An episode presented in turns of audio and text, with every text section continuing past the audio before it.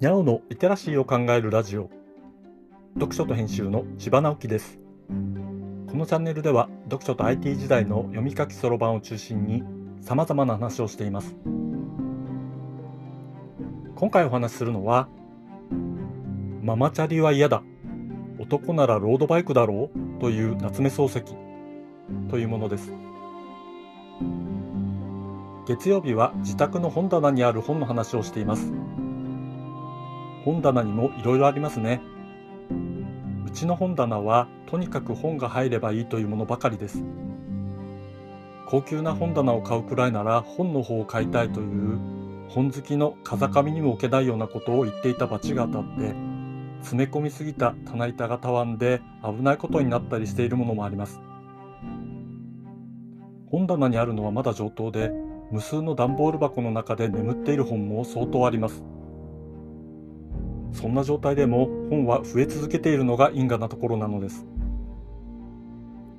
そういう物理的な問題を抱えずに済むのが電子書籍です。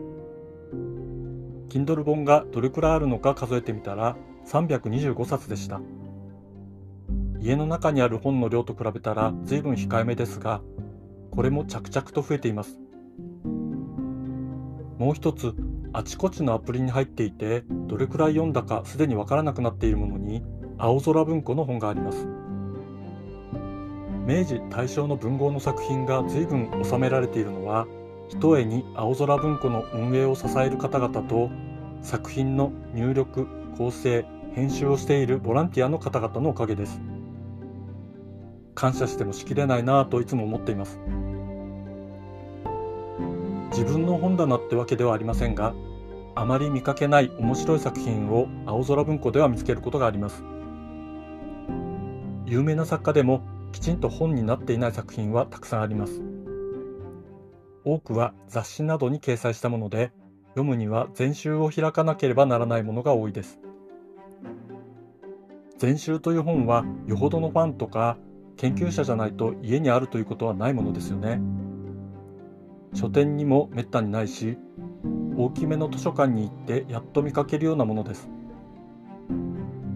青空文庫にはそういう全集を速本として入力されたデータがたくさんあって全文検索すらできてしまうというところが本当にありがたいなと思うのです。このラジオでは土曜日に地図の話をしていて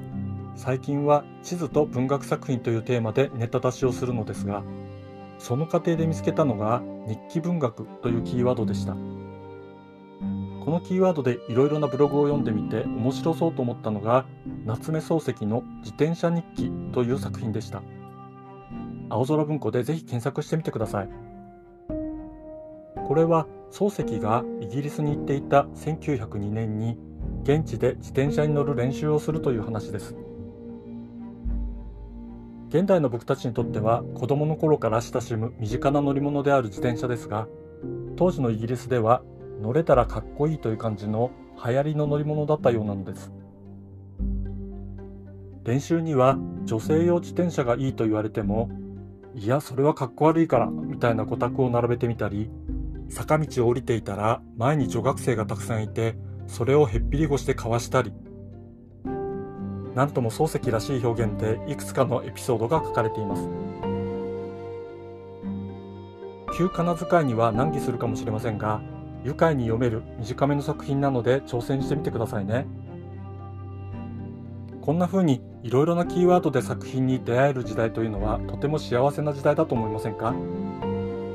夏目漱石ならこれも面白いよというものがありましたら是非コメントで教えてください。読んでリアクションしてみたいと思います。今回はママチャリは嫌だ。